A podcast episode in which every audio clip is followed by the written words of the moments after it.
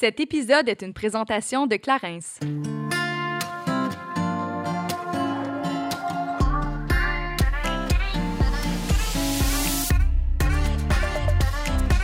Salut, ici Juliane. Et Kate, et on vous souhaite la bienvenue sur notre podcast Génération Sidechick où nous allons démystifier la réalité des femmes de notre génération. Cette folle décennie qu'à la trentaine, c'est avec humour et aucune censure que nous et nos invités allons vous révéler des faits croustillants de notre vie privée. Alors servez-vous un verre et restez à l'écoute. Cheers!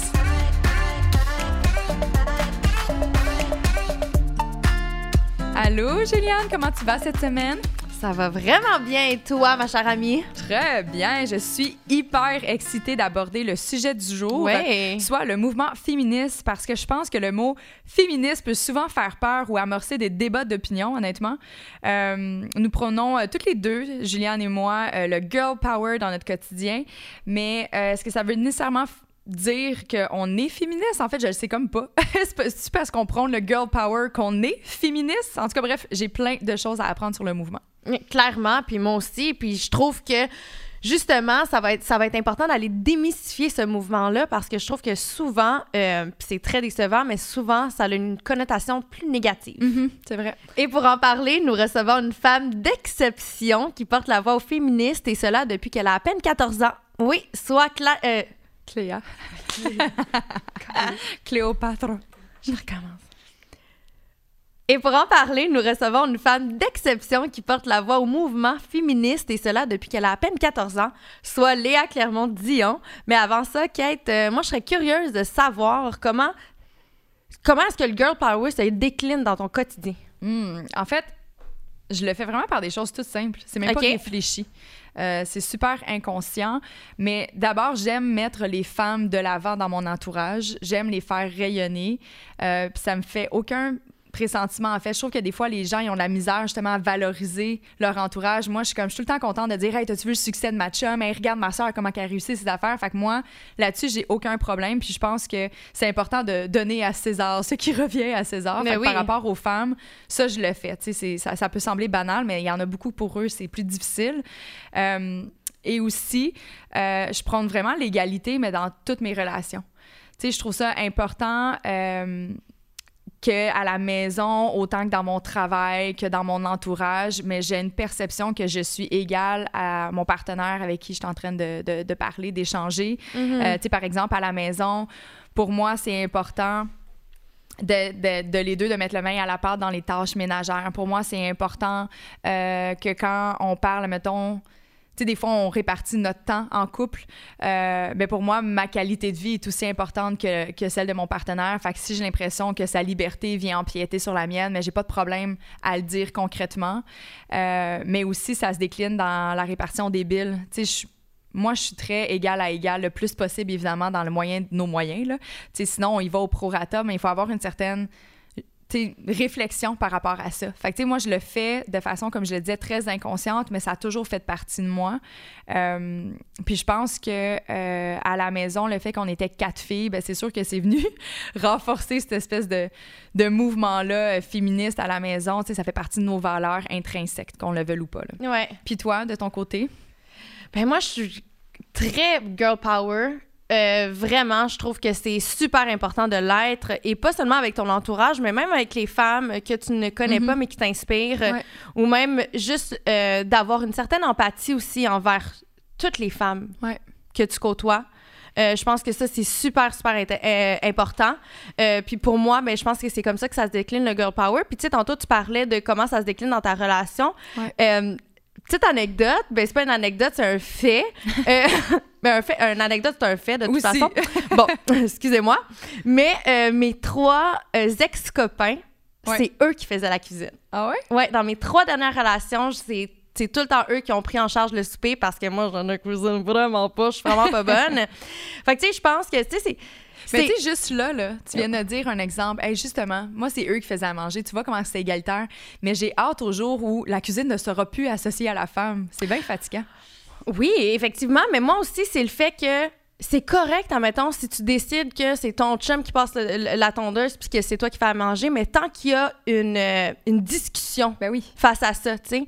Moi, admettons, j'adore faire le lavage. Fait que c'est moi qui faisais le lavage. Par contre, la cuisine, oh, j'haïs ça pour mourir. Fait que, tu sais, à ce niveau-là, je trouve que c'est bien justement de discuter puis de, de, de, de choisir en tant que couple les tâches qui, qui nous apportent un peu plus euh, euh, d'éveil, que je peux dire.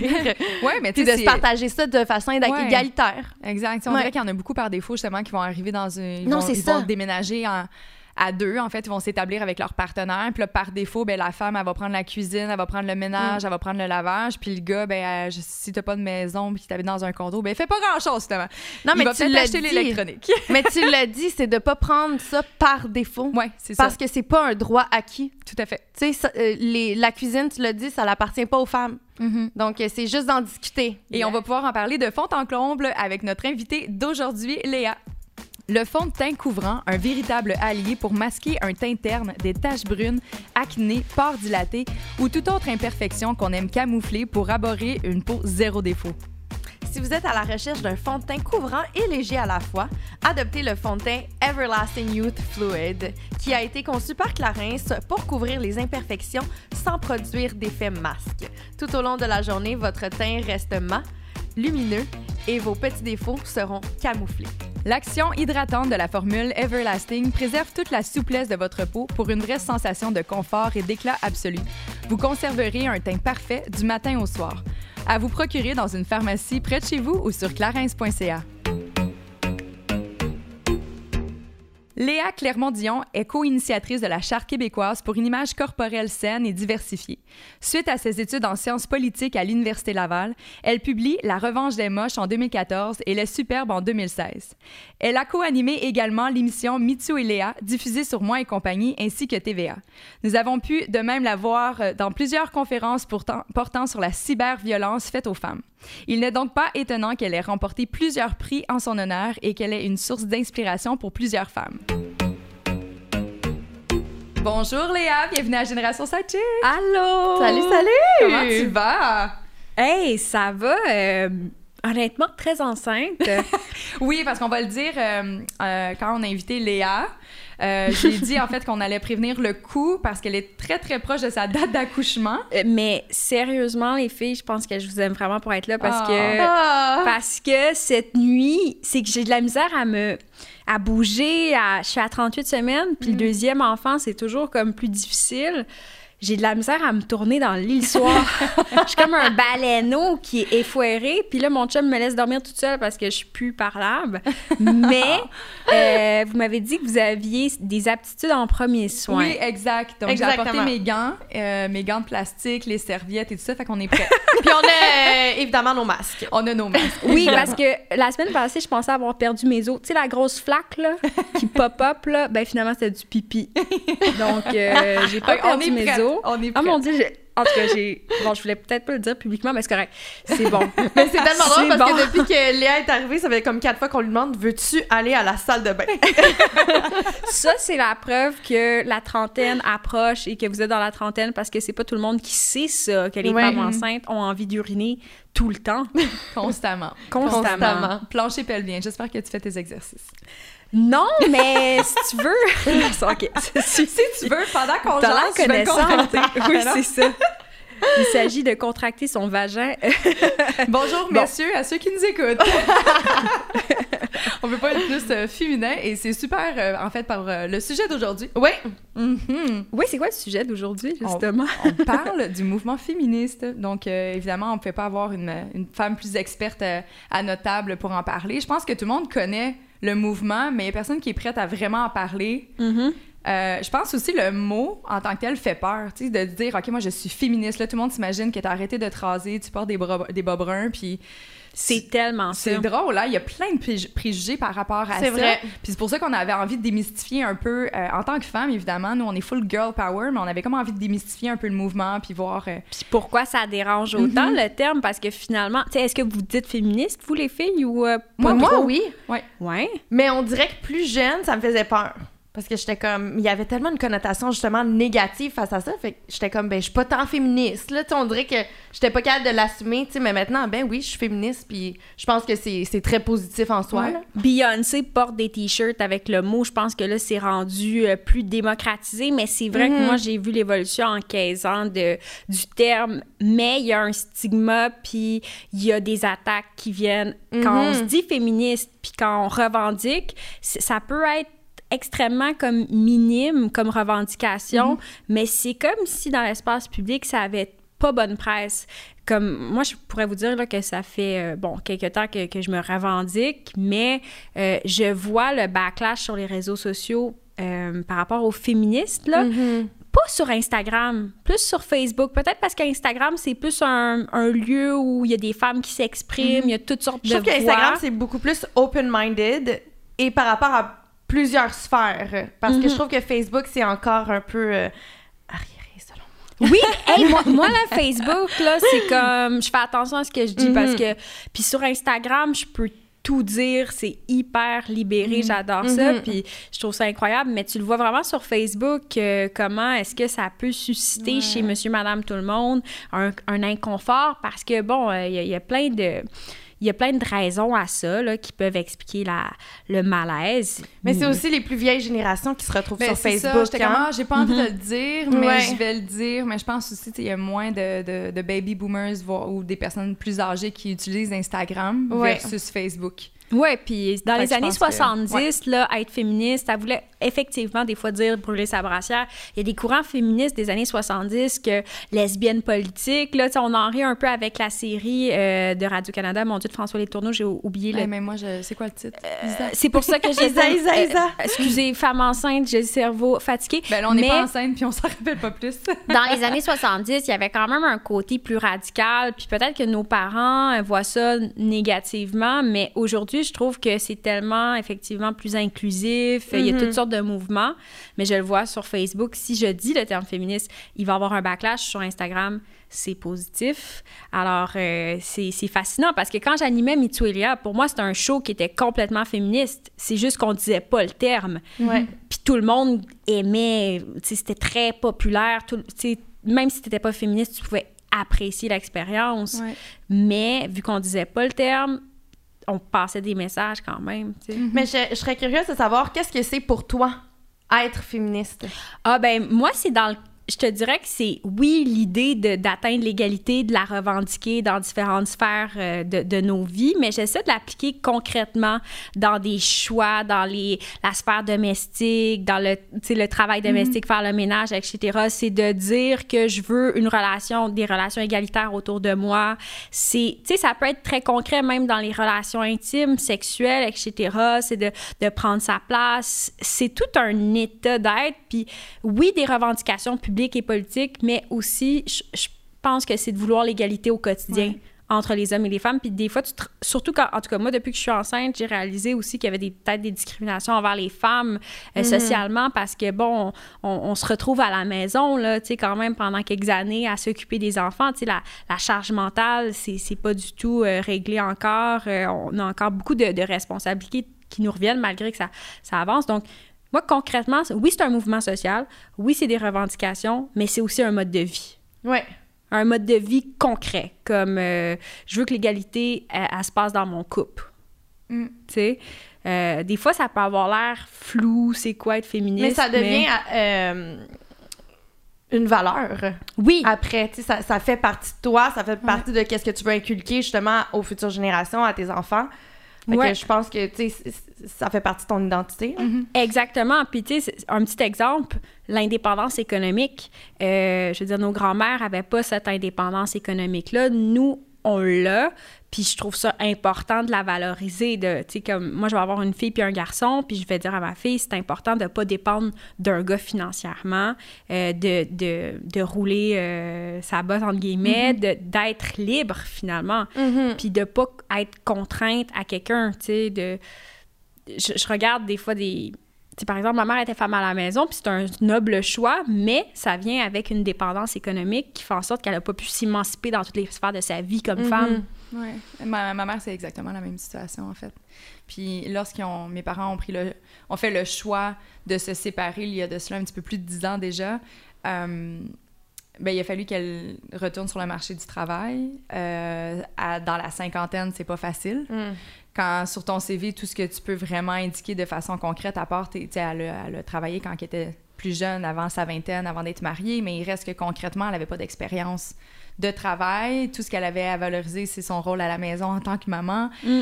Puis c'était hyper dévalorisant pour elle. Puis je dis pas qu'il faut... euh, J'enlève rien aux personnes qui font ce choix-là, là, c'est correct, mais je pense que c'est important de garder en tête que si un jour tu te dois de retourner sur le, le, le marché du travail, mais pour elle, c'était super dévalorisant parce que tout ce qui était capable de se trouver comme emploi, ben, c'était de travailler, par exemple, dans les magasins temporaires d'Halloween comme vendeuse.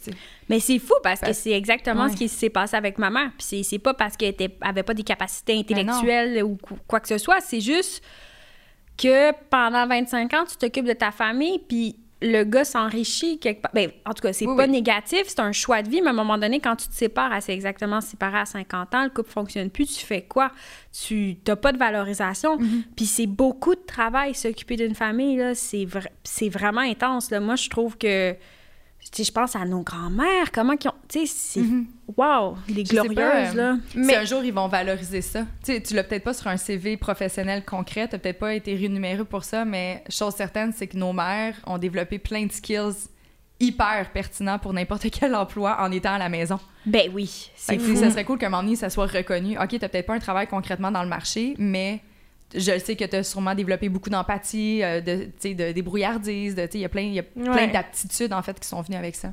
Mais même toi, Juliane, là, t'es- tu sais, tes origines, je suis curieuse. Tu sais, c'est québécois, puis... euh, Mon père est vietnamien, ma mère québécoise. Donc, t'as une grand-mère vietnamienne. Oui.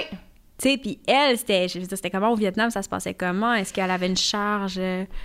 Euh, C'est quand même un peu... Tu sais, ils n'ont pas eu la même évolution, admettons, qu'ici en Amérique du Nord vis-à-vis, admettons, le féministe. Tu sais, moi, je me rappelle, euh, quand j'étais plus jeune, justement, nous, on avait un, un triplex. Puis euh, mon, mon père, il avait donné l'appartement du milieu à ma grand-mère parce que c'était plus facile d'accès parce qu'elle elle avait de la misère. là. Mais euh, quand j'étais plus jeune, je descendais tout le temps chez ma grand-mère, puis mes tantes étaient souvent là. Puis quand j'étais plus jeune, justement, on me demandait de euh, faire le ménage de la chambre à mon frère, de faire la vaisselle. Tu sais, mettons, si mes tantes montaient en haut euh, chez mon, dans l'appartement de mon père, puis ils voyaient que le ménage n'était pas fait, mais c'était ma responsabilité, tu sais. Ah, Puis au lieu de dire à mon frère, s'il te plaît, fais ton lit, c'était Juliane, pourquoi t'as pas fait le lit de ton frère? Puis moi, je me malade, rappelle, à un moment donné, j'étais comme remplie de malaise, puis j'étais allée voir mon père, puis j'étais en tabarnak. fait que là, tu sais, moi, j'ai tout le temps eu une grande gueule, même quand j'étais plus jeune. Fait que là, je m'en vais voir mon père pour lui dire, mais mon père était très fâché de cela, puis mon père est allé chicaner justement euh, sa mère et ses sœurs, parce que pour lui, mon père, il était vraiment pro-égalité. Pour lui, ça n'avait pas de bon sens. Puis moi, depuis que je suis jeune, mon père me dit Tu tiens la tête haute, personne qui va pouvoir te dire quoi faire. T'es une femme fière, t'es forte. Wow! Tu sais, mon père, c'était vraiment là. Ouais. quasiment. Mon Wow. père, il était vraiment. Mais mon père aussi, c'était un peu le mouton noir de sa famille. Hein? Il y avait vraiment des valeurs qui étaient très différentes, admettons, de la culture euh, traditionnelle vietnamienne. Mais euh, ouais, fait que ça, c'est des souvenirs que j'ai de mon enfance. Mais ça, c'est super concret, comme le ménage, la, euh, bon, la responsabilité du gars et de la fille. Mon chum est italien, puis il a une famille extraordinaire, mais il y a quand même une, une- une façon de voir les choses qui est différente. Par exemple, lui, euh, faire le ménage, c'était... Non, c'était pas ça. Il allait aider le papa dehors à faire des trucs, des tâches d'homme, entre guillemets, puis les filles s'occupaient du ménage, de la nourriture, etc. Puis je trouve ça le fun parce que mon chum a comme pas garder nécessairement cette vision-là des choses. Je veux dire, il fait tous les repas, ce qui est extraordinaire. Il fait tous les repas. Je veux dire, c'est, ça, c'est incroyable. Moi, j'ai jamais vu mon père. incroyable. C'est, en plus, il cuisine les hommes qui en cuisinent, plus, Juliane et moi. il cuisine super bien. Tu sais, il est comme, pour vrai, c'est genre une nonna. Ça, c'est une grand-maman italienne. Mhm. C'est une nonna, mon chum, en plus d'être euh, ce qu'il est. Donc, c'est extraordinaire. Mais euh, moi, ça, j'ai pas été élevée aussi avec cette, ce, ce modèle-là. Mon père a jamais fait à manger. Là. C'était comme le modèle plus euh, traditionnel. Je vais travailler sur des camps de travail euh, à, à Bay James, en Alberta, sur les champs pétroliers. C'était ça, tu sais. Donc, euh, je trouve ça le fun qu'il y a quand même une évolution. Mhm. Mais demander à un petit gars de de pas faire le ménage, je trouve ça comme fou. Ouais. Mais c'est drôle parce que j'ai goût de dire, moi, euh, à la maison, quand j'étais plus jeune, c'est mon père qui faisait à manger puis ma mère qui tondait le gazon. Hmm. Ouais. Très cool. Mais tu vois, moi, quand je te regardais à Occupation Double, je le sentais que tu avais la fibre, là. Ça se voyait, tu sais, il y a- c'est des montages, mais clairement, Mhm. il y avait comme une éducation qui était, qui était là derrière. Tu, tu le ressens dans la façon de se présenter, puis la confiance en soi aussi, Mhm. qui est pas euh, nécessaire. Tu sais, on est socialisé, les filles, à avoir moins de confiance, à moins s'assumer, peut-être. Chez moi, en fait, il n'y avait aucune place à ce genre de répartition de rôle parce qu'on est que des filles, on est quatre filles Ah à la maison. Puis mon père, je pense que c'est pour ça qu'il travaillait beaucoup. Il était comme, oh my god, j'ai tellement pas de pouvoir dans ma propre maison. Ah ouais, Ton père, il a pris le bord. ouais, plus tard, ils se sont séparés, mais c'est clairement pas de notre faute. Mais il reste que, euh, tu sais, j'ai également eu un papa qui m'a toujours encouragée à être la meilleure version de euh, moi-même. Puis, tu sais, même si eux, mes parents, avaient fait le choix que ma mère restait à la maison, puis là, je parle de ça, puis ils étaient encore en couple. Mon père, même si eux, ensemble, avaient pris le choix que ma mère restait à la maison, s'occuper des enfants, d'un autre côté, il nous disait à nous, les filles, soyez toujours indépendantes financièrement. Tu sais, volez de vos propres ailes, vous voulez pas ça. Tu sais, nous, c'est un choix, mais ça veut pas dire que parce qu'on l'a fait que c'était le bon pour chacune d'entre vous aussi. Il faut avoir un- une certaine réflexion derrière ça.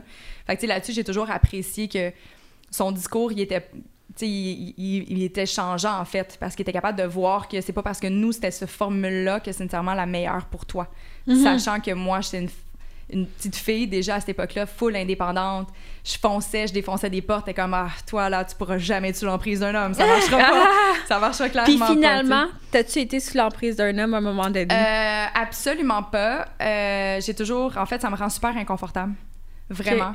Euh, puis là, tu sais, si on, on- on va- Mais émotionnellement, des fois, oui. parfois. sais. Ben, c'est ça. Parce que... peut-être pas financièrement, mais moi, je me suis retrouvée souvent dans des situations que émotionnellement. euh, toxiques, là, des Ouais. relations toxiques où qu'on se dit oui, moi ça c'est une affaire, je trouve que on peut être indépendante puis avoir tout acquis cette éducation là qui est Mhm. super importante mais il demeure que je trouve que sur le plan relationnel on apprend beaucoup là avec les derniers mouvements MeToo Ouais. etc mais moi je me suis rendu compte que je savais pas c'était quoi une relation égalitaire avant mon chum là tu sais comme il y avait plein de schèmes que j'avais intégrés euh, des trucs que je faisais que c'était comme non c'était pas des relations tant égalitaires tout le temps là comme Mhm. je me retrouvais avec des gars qui étaient comme pas tant respectueux, qui justement voyaient la femme comme un objet, tu sais, des affaires qui cadraient pas avec mes valeurs. Mais on dirait que j'avais pas cet esprit critique-là. Bizarrement, je l'appliquais pas à mon à ma vie privée. Mais tu Donc, tu étais, excuse-moi, tu étais confortable au moment de cette relation-là ou tu voyais déjà qu'il y avait comme. Non, j'étais pas confortable. C'est juste qu'on dirait que j'appliquais pas comme ce que je revendiquais bizarrement dans ma vie quotidienne. Puis c'est pour ça qu'aujourd'hui, je dis le féminisme pour moi, c'est dans le concret. Mhm. Parce que j'ai fait l'erreur dans le passé d'être dans des relations où il y avait une, une emprise. Tu sais, quand tu dis pas être sous l'emprise de gars, ben moi, justement, on dirait que j'allais vers ça. C'est c'est bizarre. Ok. J'étais un peu en dissonance cognitive. Ouais. Mais euh, je pense que ça arrive aussi à beaucoup de femmes. Tu sais, parce qu'on n'en parle pas. On- Mhm. Ben, là, on en parle, mais On n'en parlait pas. On n'en parlait pas. Là, on en Mhm. parle depuis peut-être deux, trois ans. Là. Mais des fois, je pense que, tu sais, justement, moi, le mouvement MeToo qui s'est passé cet été, euh, c'est là que j'ai pu dénoter qu'il y avait des problèmes dans certaines situations dans lesquelles je me suis retrouvée parce qu'avant ça, je n'étais pas capable de le verbaliser. Exact. Avant ça, j'avais pas l'impression que, tu sais, je, je, je savais que je vivais un inconfort, mais j'étais pas capable de dire, attends, mais ça, c'était pas correct. Tu sais, ça, j'aurais pas dû vivre ça. Mais là, de voir, admettons, des femmes s'exprimer, Mhm. moi, ça, ça m'a rempli, on dirait, de, de pouvoir. Puis j'étais comme, ah, OK, ça, c'est non. Puis je, là, je vais pouvoir l'appliquer, dans, dans mes futures Puis relations. c'est correct que ça soit non. C'est correct que ça, dans ce contexte-là, tu te sens pas à l'aise puis que tu mettes ta limite. Puis moi, ça, c'est des discussions que je veux avoir avec ma fille éventuellement, Mhm. puis mon garçon aussi. Je veux qu'on se parle de tout ça parce que c'est des sujets. Est-ce que vous avez parlé de ça, vous, avec vos parents, ce, ce genre de relation-là intime? Euh, Non, Moi, j'ai eu aucune discussion là-dessus. Je veux dire, aucune. là. aucune, aucune. Tu sais, des, des affaires super concrètes, fin de soirée, le gars, il insiste, ben, tu peux dire non. Puis c'est correct, tu t'es pas obligé là, d'abdiquer puis de faire, ben OK, d'accord. Mettre la drogue du viol dans, dans un verre d'une fille, c'est non. Va chier. Tu sais, Ça, c'est très non. C'est très, non, très mais c'est très un acte criminel, by Ouais. the way, mais, mais, mais c'est banalisé, tu sais. C'est vrai. Non, mais même euh, des situations encore plus banales que ça, des fois, tu te dis. C'est drôle parce que justement, pendant le mouvement MeToo, j'avais vu un, un espèce de meme sur Instagram qui disait Tu sais, quand les femmes, on est obligé de trouver une excuse pour pouvoir dire non à son homme. Tu sais, on est en relation, là. Ça fait Ouais. deux ans qu'on est ensemble, puis ça me tente pas de faire l'amour, Ouais. tu sais, ce- cette soirée-là. Mais on dirait qu'on est obligé de trouver une excuse. On dirait que non, c'est pas assez. Faut qu'on dise, ah, j'ai mal à la tête. Ah, tu sais, je pense que je suis. PMS. Ah, non, tu sais, j'ai travaillé fort, je suis fatiguée. Tu sais, on dirait qu'on est obligé de trouver une excuse. Puis, qu'est-ce que le compte Instagram disait, c'est que, ben, on n'a pas à trouver une excuse. C'est non, c'est non. Ouais, puis peut-être qu'on n'est pas avec le bon gars s'il insiste trop, tu sais. Mhm. Je, je sais pas. En tout cas, mais ça, c'est de l'intime. Puis euh, c'est Adrian Reich qui disait le privé est politique. Puis ça, c'est pour moi la vie sexuelle, finalement, c'est comme. Je trouve ça fascinant à quel point il y a des rapports de pouvoir. Puis. euh, Mhm. Ouais. J'avais, moi aussi, été dans une relation un peu euh, comme tu sembles avoir vécu euh, précédemment avec, euh, tu sais, je- pense que je m'en rendais pas compte jusqu'à un certain point. Là, j'étais avec, euh, avec lui quelques années. Mais tu sais, ça se déclinait sur des affaires tellement anodines, des fois, comme moi, il en est pas question que je passe la balayeuse. J'ai jamais touché à une balayeuse de ma vie. Je ne toucherai pas à une balayeuse. Fait que là, j'étais là, ben, tu me niaises. Puis moi, je qui venais d'une famille où, OK, j'avais peut-être pas eu de garçon Ah, lui, il, Il te voulait disait pas. ça. puis, tu sais, c'est ça, moi, j'avais pas eu d'exemple concret. J'avais jamais. J'avais pas de frère. Fait que, tu sais, dans ma tête, c'était juste stupide, en fait, son commentaire. Mais après ça, j'ai réalisé que c'est la façon qu'il avait été éduqué. Sa Ouais. mère faisait tout. Puis les, pendant que les hommes regardaient le football, ben jamais il, euh, il avait fait à manger, jamais il avait levé le petit doigt pour le ménage ou son lavage. Tu sais, il était déjà âgé dans la trentaine, il ne savait pas comment s'occuper de lui. hmm. Puis étonnamment, je disais une petite parallèle si on a envie d'auto-analyser, mais étonnamment, cet homme n'est jamais capable d'être seul. Fait que tu sais, c'est pas étonnant non plus, tu sais. Ouais, ils cherchent. Mais en même temps, justement, moi, je trouve ça intéressant parce que je parle des relations passées, puis je veux pas blâmer ces personnes-là. Non, non, non, non. Je pense que, quoique oui, il y a des, des actes qui sont irresponsables puis inacceptables, puis il faut les condamner, mais je trouve que c'est beaucoup une affaire d'éducation. Mais oui, 100%. Donc, tu sais, moi, j'ai un garçon, puis je me dis, oui, il pourrait être un trou de cul, mais il pourrait être aussi une merveilleuse personne, Ouais. comme une fille aussi, là, mais c'est une question d'éducation. Donc, ce gars-là, je pense que s'il avait été éduqué Tout à fait. Autrement, les choses seraient peut-être plus saines pour tout le monde. Effectivement, parce que je pense pas que son, son objectif, c'était de, de me faire sentir obligée de passer la balayeuse parce que lui, tu sais, c'est juste... J'ai juste réalisé qu'il était en quelque sorte handicapé Ouais. dans sa propre vie. Parce Wow. qu'il y avait des, des mœurs, des façons de faire, des valeurs qui l'ont hypothéqué sur certains plans personnels de sa propre vie. Donc, il était un adulte et incapable de, de, de, s'occuper de lui puis de son entretien. Fait que, lui avait heureusement les moyens de payer une femme de ménage et autres quand j'étais pas là.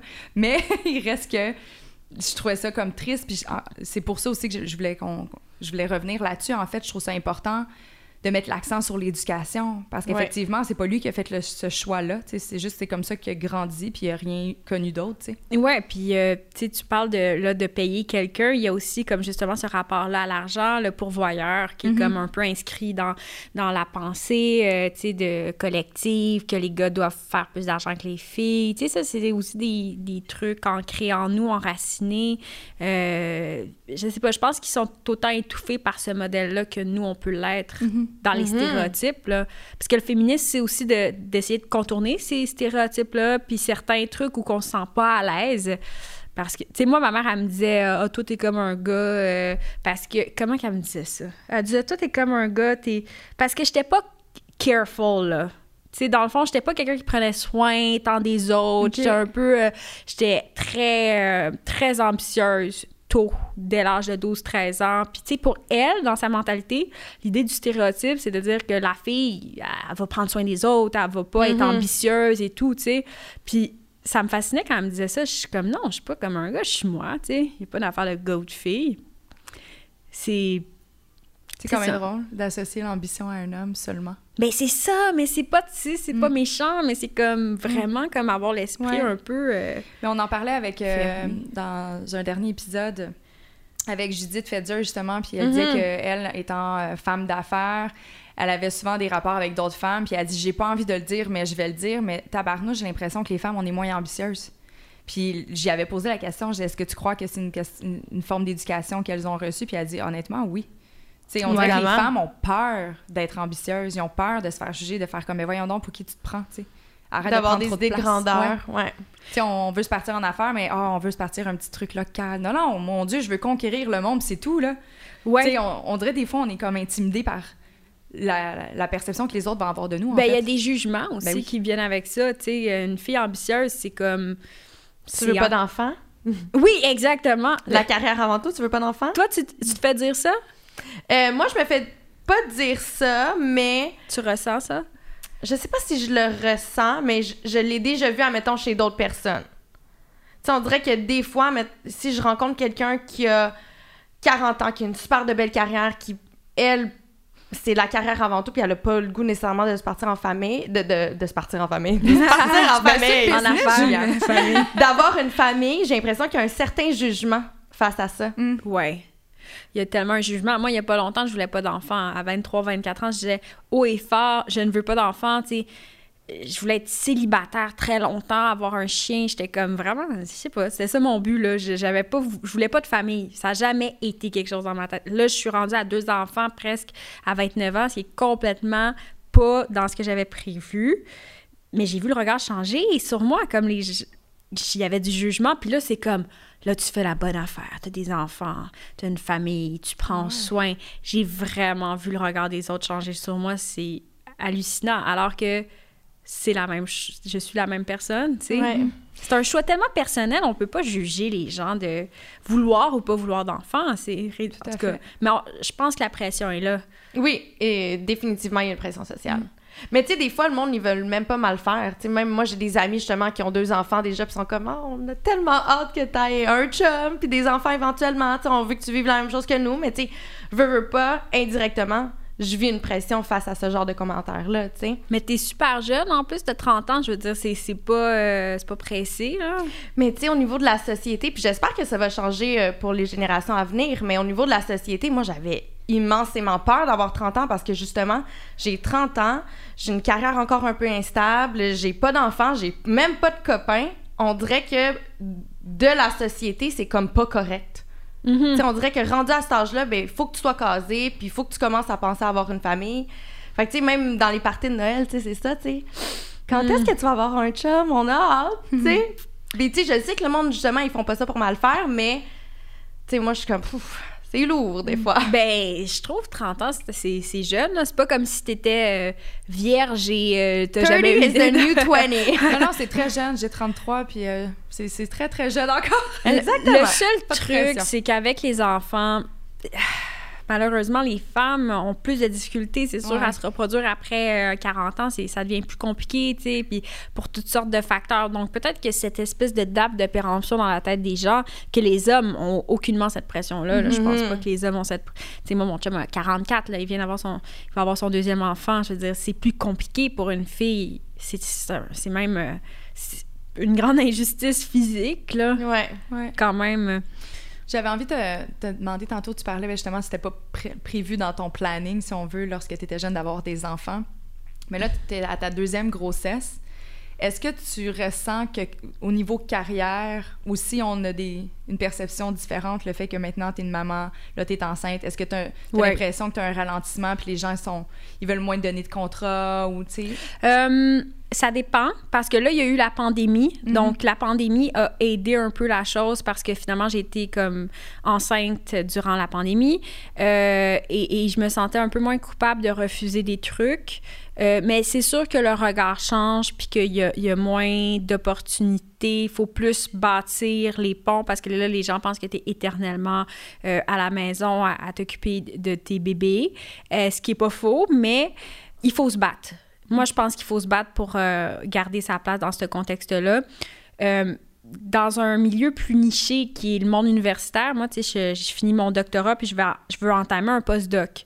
Et, et là, on parle de financement. On parle de, de, de subvention. Puis j'aimerais ça enseigner à l'université. C'est mon plan. Mais je sais très bien que moi versus un gars, je pars là, euh, désavantagé, concrètement. Pourquoi? Parce que j'ai moins publié d'articles scientifiques. Puis pour être engagé, comme prof, ils te le disent, ça te prend des articles scientifiques. C'est un modèle fait pour les hommes blancs, ce truc-là, en passant, là, de- d'être prof à l'université, là, c'est, c'est les gars qui sont avantagés. Pas Donc, là- parfum de ça. Non. Non, mais c'est, c'est vraiment fou parce que, tu sais, comme quand, quand tu regardes bon, des demandes de subvention, il faut. C'est, c'est très, très exigeant. Puis là, il faut, faut qu'ils regardent ton CV. Puis moi, c'est sûr que j'ai été enceinte. euh, j'ai eu. Enceinte, t'es moins là intellectuellement, t'es fatiguée. J'ai eu une, une année de, de congé de maternité. ben, je suis durant un doctorat, donc c'est sûr que j'ai mon CV est moins intéressant qu'un gars. Alors là, je suis, je suis là-dedans, puis là, je me dis, bon, ben déjà, ça, c'est une... faut que je me batte pour dire non, je vais, je vais tenter de le faire, je vais, je vais travailler plus fort, je suis obligée parce que euh, faut, va falloir que je publie avec un bébé de deux mois dans les... Tu sais, je vais écrire des, des, articles, je vais, je vais continuer à être active, même si j'aimerais ça, passer un congé de maternité relax, là, m'occuper de mon enfant puis allaiter, mais c'est pas possible. Parce que sinon, ça me met dans la merde. Je veux dire, ça... Puis c'est, très, très concret, mais dans le milieu universitaire, c'est compliqué. Mm-hmm. C'est compliqué la, parce perception des femmes enceintes, c'est comme si tout d'un coup, tout ce que tu as dans la tête était mis sur pause, puis là, tu sers plus à rien. C'est juste une maman qui s'occupe des bébés, puis... Mais je le dis plus. Moi, je le dis plus dans le milieu universitaire que j'ai un enfant. Je le dis plus que je suis enceinte. Tu sais, exemple, ma superviseure de postdoc, qui est super cool, là, est à l'UCAM, on est, ça, ça, va être en communication sur le, le MeToo, là, mon projet. C'est super ouverte, elle est jeune, mais je ai même pas dit avant la dernière seconde que j'étais comme sur le bord d'accoucher. Je voulais pas qu'elle sache parce que je voulais pas qu'elle pense que je sois pas capable de livrer la marchandise. Hmm. Mais je pense que dans le milieu médiatique, c'est différent parce qu'on est beaucoup plus ouvert. À la limite, le public aime ça. Le public aime voir des mamans. Mais tu vois, je trouve qu'on n'en voit pas beaucoup. Ah ouais? Je, trouve pas qu'on en voit tant que ça des femmes enceintes, euh, chefs d'antenne ou tu sais. Ah ouais, non, ça c'est sûr. Ça c'est sûr. Puis, tu sais, je, te Peut-être moins derrière l'écran, mais peut-être plus devant l'écran. Devant l'écran, mais tu sais, comme, je pense que il y a quelque chose de la maternité en même temps qui vient beaucoup chercher les gens, là, tu sais, mhm, comme sur les mhm. blogs, on le voit, là, il y a tellement de blogs de, de mamans, tu sais, les mères à bout, il y, a quand même une volonté de démocratiser ça, mais bon, après, quand t'es quand es producteur, ça, c'est une autre affaire. Mhm. Derrière l'écran, c'est compliqué de tourner avec des enfants. C'est clair. Ça, c'est sûr. Les comédiennes, c'est compliqué. Donc, il y a beaucoup de chemin à faire, je pense, pour... Puis c'est une vraie discrimination, je veux dire. C'est même la Commission des normes du travail défend les femmes enceintes. Tu peux aller euh, même euh, aux commissions des droits de la personne si tu te fais discriminer parce que tu es enceinte. Ça, ne devrait pas être une entrave. Mais la réalité, c'est que ce l'est. Mm-hmm. Donc, moi, j'ai pas le choix de vraiment travailler super fort. Mon chum, il trouve que je suis intense, puis que... Mais je suis comme, ouais, mais toi, tu le vis pas, ça. Tu sais, moi, je suis au début de ma carrière, j'ai 29 ans, je veux dire, j'ai pas 40 ans, là. Il y a une grande différence entre 40 puis 30, puis 20 puis 30 en fait, sur le... Tu sais, on commence à s'établir. Je, je, vais pas me mettre en veilleuse pendant 4 ans à stand-by, à regarder la télé puis à allaiter, là. ça, mm-hmm. ça se peut pas pour moi. Oui, mais je trouve ça, euh, tu sais, moi, ça fait partie de mes discussions constantes avec mon chum, euh, euh, mm-hmm. parce que lui, il a hâte d'avoir des enfants déjà. on n'est pas pressé, mais il est, quand, il est, quand, même capable de dire j'ai envie d'en avoir, par exemple, l'année prochaine, il serait vraiment heureux que je tombe enceinte, tu sais. Et pour moi, qui viens de mettre les clés dans la porte d'une carrière, puis je suis en développement d'une autre, j'arrête pas de dire, je, sais, en plus, je suis plus vieille que lui, tu sais, j'ai deux ans de plus, mais je suis comme, ah ouais. c'est inconcevable, je peux pas. Je peux pas parce que je sais que ça va tout fucker. Je vais, je, vais, je vais me tirer dans le pied, je serai pas capable de me développer. Tu sais, mettons, je commence un peu à, rayonner là-dedans, puis à, à moi-même aussi. pas capable, tu pourrais, mais ça va être plus difficile. Ça va être plus difficile. Mais il y a, toujours des solutions. Moi, mettons, la mon deuxième enfant. Moi, je voulais pas de deuxième enfant, c'est mhm. une surprise. J'étais au Portugal cette année avec mon chum en voyage, puis là, j'ai un gros ventre, puis là, je suis comme, what the fuck, j'ai mal au cœur. Puis euh, je regarde mon petit. Euh, je regarde mon chum, puis je suis comme, il y a quelque chose qui se passe de pas normal. On est allé chercher un petit test, puis là, il était écrit Gravida. Je suis comme, c'est très grave. Et là, c'était, je suis enceinte. On était comme, on n'en veut pas de deuxième, puis mon bébé faisait pas ses nuits, je capotais, j'étais tannée. je suis comme, non, je peux pas croire je vais en avoir un deuxième, je vais faire un burn-out, je vais faire un burn-out, comment je vais survivre? Puis finalement, tu trouves toujours des solutions, mm. puis je suis super contente, là, mais mais j'étais pas prête non plus, puis il y a jamais de bon moment, je dirais. Là. Mm-hmm. Puis finalement, on trouve des solutions, puis euh, on s'adapte. Mm-hmm. Juste que j'aimerais ça que ma solution soit pas bon, ben t'es enceinte, tu vas faire un show de maternité. on dirait ah ouais. On dirait que j'ai tellement peur de, de, de, de de me faire mettre par défaut dans une catégorie, puis je suis comme, OK, tu sais. Non, mais je pense que c'est possible. Tu sais, tout vraiment, je pense que c'est possible de contourner ça, là, de que ça soit pas juste ton identité, là. Mm-hmm. Mais en même temps, ça prend tellement de place dans une vie que tu t'en parles tout le temps, là. C'est sûr. Mais tu me rassures un peu. Tu me rassures. Puis aussi, je trouve qu'avoir un enfant, ça calme bien des angoisses Tu sais, comme il y a un grand lâcher-prise qui vient avec ça que moi, j'avais pas, que des fois, je suis comme, hey, je m'en fous. Puis ça, ça fait du bien pour quelqu'un d'anxieux qui était comme plus euh, contrôlant, je dirais. Mhm. Tu sais, je suis comme, ouais, regarde, c'est correct, là. Mhm. Au pire. Ça amène une grande joie. De, de mon côté, c'est une belle expérience. Puis comme je vous dis, tu sais, je suis pas là... Je, veux pas rentrer... C'est ma, mon expérience. Ouais. Ça se passe quand même bien. Mais il faut trouver des solutions. Puis je suis privilégiée. Tu sais, j'ai- j'ai des... Avoir un congé de maternité de qualité, bien rémunéré, ça change tout. Ah ouais, c'est clair. Ça doit. Puis moi, j'ai de l'aide gouvernementale de parce que je suis étudiante puis parce que j'ai des bourses. Mais mettons là, que tu as un congé de maternité là, dans la précarité financière, c'est pas drôle non plus, là.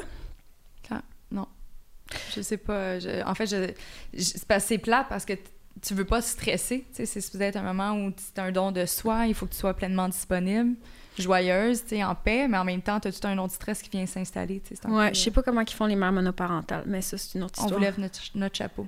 Vraiment, vraiment, vraiment incroyable. Moi, je me demandais, c'est quoi, à tes yeux, la, la plus grande, la différence, en fait, la plus flagrante entre l'inégal- l'inégalité entre les hommes et les femmes? Ah, euh, flagrante. hmm. Au Québec comme tel ou ailleurs?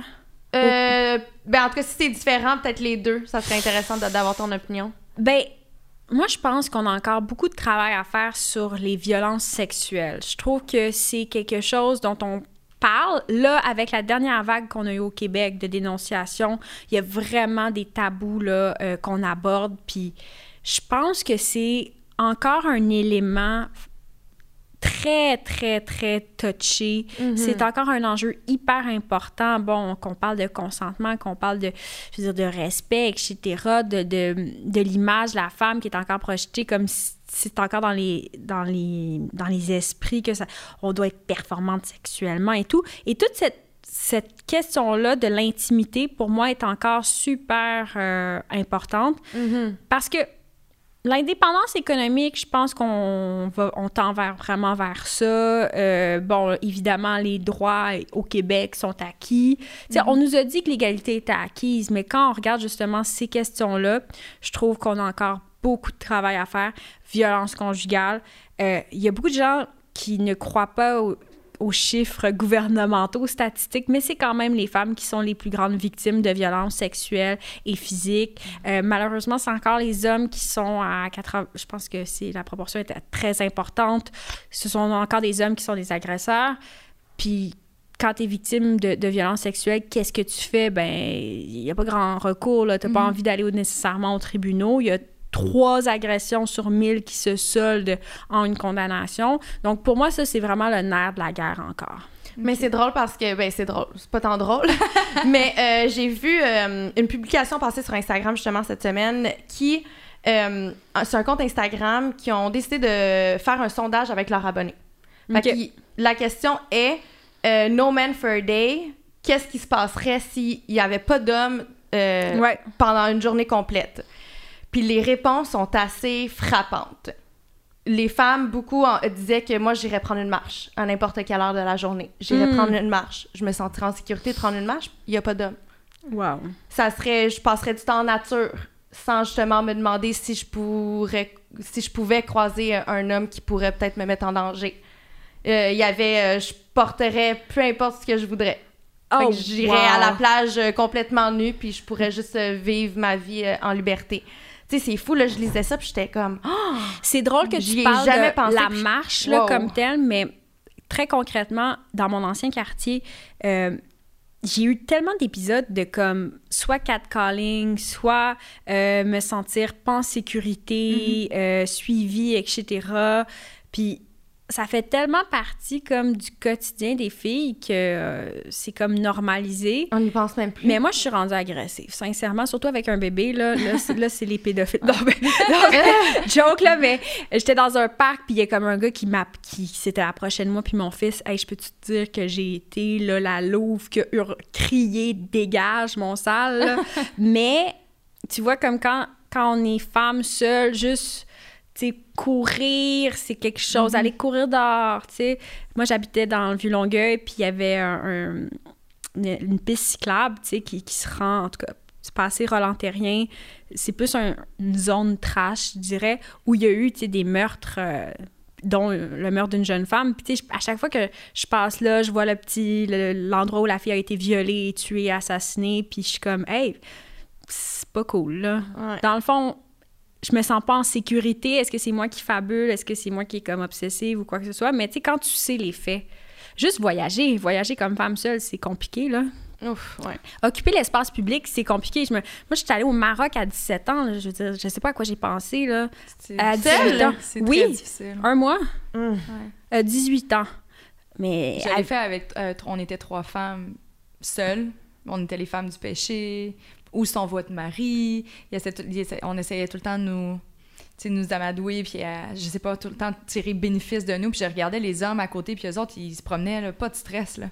Puis nous, on était serrés, serrés, puis on se tenait, puis on se faisait pogner les fesses à chaque deux secondes. Puis ça, c'est arrivé dans plein de pays, là, c'est pas juste. Ouais, ouais, non, dans plein de pays, mais tu sais, comme, mettons, moi, à un moment donné, je me suis retrouvée dans, à Marrakech, dans la vieille ville, puis euh, euh, j'étais arrivée du train, j'étais tellement naïve, j'avais 18 ans. Ça, c'est le genre de choses que ma fille fera pas, là. Mhm. Mais tu sais, arrivée à 11 h genre, je sors du train, je m'en vais vers mon hôtel, il y a huit gars de 14 ans qui m'entourent, puis qui disent, non, non, on va t'amener à ton hôtel, on va t'amener à ton hôtel. J'étais comme, qu'est-ce que je, qu'est-ce que je fais là? Tu sais, c'est, c'est dangereux, là, mais l'espace public comme tel, physiquement, on est quand même bien à Montréal puis au Québec, mais Paris, écoute, euh, Ah, Paris.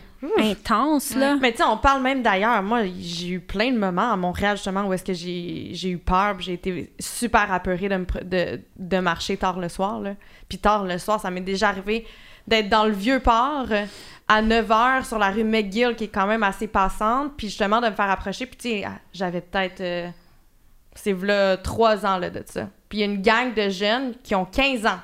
15 ans, là. Mhm. Tu sais, je devrais pas être apeurée, là. Ils ont, Mhm. sont 10 gars de 15 ans. J'ai tellement eu peur. Ils se sont approchés de moi. Ils ont commencé à me parler. Ils voulaient emprunter mon téléphone cellulaire. Je voulais pas leur Oh donner. Fait que là, je tenais mon téléphone serré. Puis là, j'attendais mon Uber. Puis là, j'ai commencé à, à vraiment paniquer. Puis après, je me suis fait traiter de tous les noms. Tu sais, j'étais une salope. J'étais ci parce que je voulais pas leur- les jaser. En tout cas, c'était horrible. C'est un cas de violence, je m'excuse, c'est ça. Puis, tu sais, j'avais quand même 27 ans, là. J'étais quand même une femme, là. Puis c'était des jeunes de 15 ans, tu sais. Fait que je me sentais un peu conne après, mais d'un côté, je suis comme, mais j'ai vraiment, réellement eu peur, tu sais. Puis ça devrait pas se passer, tu sais. Ouais, puis euh, c'est fou pareil, là, quand tu y penses. C'est, ça aussi. Puis, tu sais, moi, toute la, la, la vague Black Lives Matter m'a, fait vraiment conscientiser parce que je sais que comme femme, quand on marche dans la rue, c'est pas comme être un homme. Puis un homme pourra pas savoir c'est quoi marcher comme une femme dans la rue. Il faut expliquer, etc. Puis quand, quand euh, les personnes racisées, quand les Noirs parlaient de profilage racial, j'étais comme, hey, j'ai pas ouvert mes œillères à cet enjeu-là. Puis comme de se faire suivre par un policier, de se faire regarder, de se faire euh, snobber, de mépriser, ça m'a vraiment comme ouvert l'esprit parce que je suis comme, en tant que femme blanche, je ne sais pas c'est quoi. Puis il faut s'ouvrir à la réalité des autres, tu sais. Mm-hmm. Puis ça doit être fou pareil de d'être dans cette circonstance-là. Donc, en tout cas, je- au Vietnam, quand j'ai voyagé au Vietnam, par contre, puis ça, je me suis- c'est drôle, je me suis sentie en sécurité, toute seule pendant un mois. Euh, Je- Moi, quand je suis allée au Vietnam, je suis allée une seule fois, puis j'ai été accompagnée de mon père. Ah, OK. Mais euh, la seule chose de. J'avais peur juste pour une chose, puis c'est parce que mon père me disait, sors pas ton téléphone cellulaire, parce que, tu sais, là-bas, c'est des motocyclettes. Ouais. Fait que là, ils il, il passent en conduisant, puis ils pognent ton sel, mais ils tu sais, sont, sont en motocyclette, fait que ça va vraiment plus vite qu'à pied, là. Ils sont super habiles Ouais. sur leur motocyclette, d'ailleurs. Exactement, tu sais, fait que c'est plus les pickpockets. euh, J'avais Ouais. pla- j'avais peur des pickpockets, mais pas de rien d'autre. Ouais. Mais je trouvais que c'était quand même une société euh, clémente, pas trop machiste. euh, je, je sais, mais en même temps, je parle pas la langue, fait que je sais pas. Peut-être qu'il Ouais. passait des commentaires là. Comme au Maroc, je parle fran- Ils parlent français, quand même, donc je savais qu'ils disaient gazelle puis Ouais. machin. Là. Mais c'est quand même égalitaire, mais il y a encore des rôles. Ouais. La femme a quand même un certain rôle dans la famille que l'homme a pas nécessairement, tu sais. Mhm. Mhm. Il y a encore du chemin à faire. Ouais, il y a encore un peu de chemin à faire. Tantôt, on parlait de- d'actes de, de violence par rapport euh, à l'expérience de, de Juliane. Tu fais des conférences qui portent sur la cyber-violence. Pourquoi tu as voulu t'en aller plus dans cette direction-là? Ben c'est ça, là, je fais un film euh, qui va s'appeler Backlash, qui est sur euh, la misogynie en ligne. Euh, puis ça va, ça va être diffusé à Radio-Canada puis au cinéma, mais là, ça a été reporté Ça à cause de mars. Mais à cause de la COVID, on a dû reporter tout le projet. Ça va être diffusé aussi au Documentary Channel. Puis euh, j'étais euh, en fait, je pense que je suis une femme de ma génération qui passe beaucoup de temps sur les réseaux sociaux. Puis il y a quelques années, j'ai comme réalisé à quel point c'était inégal d'être une femme sur le web en comparaison avec des hommes. Euh, je veux dire, on se fait attaquer sur le physique, sur notre sexualité. Mm. Euh, personnellement, j'ai eu beaucoup de... Tu sais, j'avais eu à l'époque euh, des menaces, mais là, tout le monde se fait menacer, mais particulièrement, j'ai- eu des expériences traumatisantes, notamment avec quelqu'un qui me harcelait, qui, qui disait que mon livre, Les Superbes, c'était comme une relance de Marc Lépine. Tu sais, il y a des, des petits événements comme ça qui, Oh, wow. dégueulasses, là, que tu te dis « Ah, ça va pas bien » en ligne. Puis c'est- je pense pas que ça soit égal être une femme sur le web social versus euh, un homme. Puis euh, finalement, ben, j'ai décidé de pousser la question. Puis euh, j'ai étudié, dans le cadre de ma thèse de doc, euh, plus de 4000 commentaires haineux antiféministes. Puis je voulais voir un peu c'était quoi la rhétorique puis l'argumentaire de ces gens-là qui et je me suis rendu compte que il y a des groupes, il y a des groupes qui se forment qui haïssent les femmes, qui détestent les femmes. Je sais pas pour quelle raison, je m'intéresse pas vraiment aux causes, mais là je vois un peu toutes les disqualifications qui se font, toutes les, les manœuvres violentes, etc. Puis dans le film, j'ai rencontré l'ex-présidente du Parlement italien, euh, Laura Boldrini, qui, elle, euh, se faisait harceler par Matteo Salvini, qui a été ministre de l'Intérieur, qui est euh, qui est issu du courant d'extrême droite plus italienne, populiste. J'ai rencontré une femme qui s'appelle Kia Morris, qui est une euh, démocrate américaine, une représentante au Vermont, qui a dû quitter ses fonctions. Elle, elle est noire en plus, puis c'est encore pire quand tu es une femme noire en ligne. Puis elle, elle se faisait aussi attaquer par les mouvements d'extrême droite. Euh, c'est... J'ai, rencontré une femme, Marion Seclin, qui vient de la France, qui est youtubeuse, que elle, elle a eu plus de 40 000 euh, messages haineux, sexistes, parce qu'elle avait dénoncé le harcèlement de rue, comme ce qu'on vient de faire. Euh, donc, je me suis rendu compte que... Mais en France, c'est quand même. C'est, Ah ouais, c'est, un, un problème. C'est un, Ça, c'est un vrai problème. là. Je pense Ouais. qu'on est quand même bien au Québec. Mhm. Mais je me suis rendu compte qu'il y avait quand même une virulence puis une violence exacerbée à l'égard des femmes parce qu'on est derrière l'écran. Puis moi, je suis absolument découragée puis surprise de lire tous ces propos-là puis de voir une idéologie très conservatrice qui dit euh, Get back to the kitchen, tu sais, c'est- un leitmotiv de ces gens-là et qui s'organisent, qui se qui se qui créent des organisations politiques même. Aux États-Unis, il y a un gars qui s'appelle Anthony Johnson qui a euh, qui fait une convention, une conférence euh, rassemblant plus de des milliers de gens euh, et c'est Make Women Great Again, ça s'appelle et ça se passe en Floride. Et il est très suivi, le gars. Euh, il dit aux femmes comment être des femmes, comment être des bonnes femmes. Wow. Donc, c'est retour à la maison, fait des bébés. Le féminisme, c'est le déclin de l'Occident. Puis c'est une idéologie, finalement, qui est très, très dérangeante, puis qui rappelle un peu le Handma- Handmaid's Tale, tu sais. C'est le, le conservatisme, c'est la femme à la maison. Peut-être pour ça que je me fais moins attaquer ces temps-ci, parce que j'ai- je suis enceinte, puis euh, les antiféministes, ils s'en Ouais. foutent de moi. Mais quelque part, il y a- c'est fou. Je me suis rendu compte que OK, oui, Safia Nolin qu'on attaque parce qu'on la trouve, euh, parce qu'on veut l'attaquer, mais après, il y a toute une idéologie qui est en train de se bâtir, puis qui se convainc entre eux, comme les gens qui sont anti-masques, c'est un peu la- une, une radicalisation du propos. Donc, euh, Mais j'ai goût de dire qu'il y a aussi euh, de la violence faite entre femmes. ah oui, complètement. Oui, Parce que oui, oui. je pense qu'il y a aussi des, des, des femmes. Ben justement, il y a comme une certaine. On, on parle des hommes contre les femmes, mais c'est beaucoup aussi entre femmes. Je trouve qu'on est, on est pas fines entre nous autres, puis on. Je sais pas. Oui, c'est clair, c'est clair. C'est juste que moi, je me suis intéressée plus à une tendance idéologique, politique, conservatrice Mhm. d'extrême droite, finalement, parce que je me suis intéressée à ça. Mais c'est sûr qu'il y a de la violence entre femmes. On est socialisé ainsi aussi. Ouais. Il y a eu quelques scandales là, dans, dans les derniers temps là, qui ont révélé que, bon, la femme pouvait être aussi violente, puis c'est plate. Ça, ça fait partie aussi de, de l'équation. C'est juste c'était moins mon angle d'an- d'analyse. Oui, oui, oui. Refais-la. Refais ta thèse au complet. Voilà. ah non, c'est bon, c'est fini cette affaire-là. Non, mais je trouve ça important d'en parler. Puis, tu sais, je trouve qu'on devrait pas, justement, euh, l'oublier. l'oublier. Puis, on devrait pas non plus. Tu sais, on devrait se rendre compte, justement, des comportements qu'on a. Puis, je comprends pas pourquoi on, on, on a besoin de se rendre là, des fois, dans certaines situations. Surtout entre femmes, on, on comprend la réalité chacune des, des autres. Puis, je pense qu'on devrait juste s'encourager. Puis, être vraiment comme on, on devrait toutes être féministes. Je trouve qu'à que OD, c'est- vous, le rep- vous étiez quand même, il me semble, là, dans ta cuvée, il y avait quand même une solidarité, non? Oui, Toi, Maude, euh, il me semble qu'il y avait quelque chose de comme solidaire entre filles. ouais, c'est vrai. C'est-tu moi qui est comme. Non, mais c'est vrai. Mais je pense que, tu sais, plus les générations, tu sais, plus, plus qu'on va vieillir, tu sais, nous, nos idéologies sont très différentes de nos parents, tu sais. Mhm. Puis je pense que ça, ça va faire qu'on va évoluer, tu sais. Mais Évidemment. ça, c'est- c'est intéressant parce que je pense que c'est une autre affaire qui est ancrée en nous, comme la jalousie, la compétition. Tu sais, c'est comme dans l'éducation, dans la socialisation. Puis, euh, tu sais, moi aussi, j'en fais partie. Là, j'ai, j'ai déjà eu des, des, co- des comportements et tout, puis des, des sentiments de rivalité qui amenaient à peut-être la médisance ou quoi que ce soit. Puis, tu sais, dans le fond, je pense qu'il y a vraiment un travail à faire sur soi là-dessus. Oui. Ouais, il faut en prendre un conscience.